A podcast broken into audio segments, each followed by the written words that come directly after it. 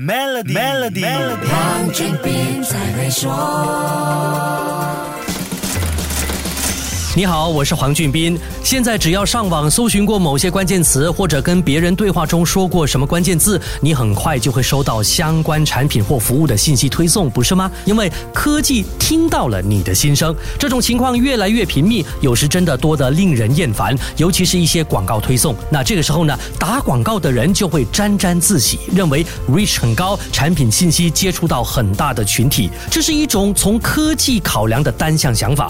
Target audience 其实跟你一样都是活生生有情绪的人，一直轰炸产品信息，确实有促成新客户下单的可能，但同时也存在受众因为承受过度信息轰炸，对品牌和厂商产生厌恶的反效果。你别告诉我没有遇到过那些你在看视频时不停出现，而且呈现方式像说话语气、表情、神态让你极度讨厌，想马上举报拉黑的广告哦。这些都是智能科技干的好事，很多时候还是根据我们网上足迹设计出来的。除了广告，社交媒体上让你生气的争论，AI 都能轻易制造舆论风向。在智能科技能够预判效果、用真假难辨的信息带动情绪、制造流量、控制舆论的同时，社会很容易出。现分歧，所以智能科技专家认为，我们更需要软技能来应付这些变化挑战。批判思考和分析、解决问题能力、创造力、领导力、原创和主动性、社会影响力等等，是现现在和未来科技发展迫切需要的。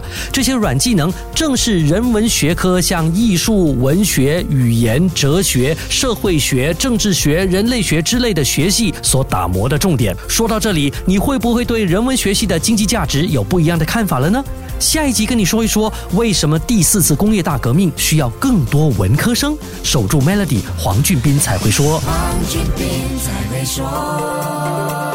与 Maybank Premier 一起携手共创致富之道，快到 Maybank Premier Wealth.com/slash rewards，为您寻个量身打造的解决方案，需符合条规。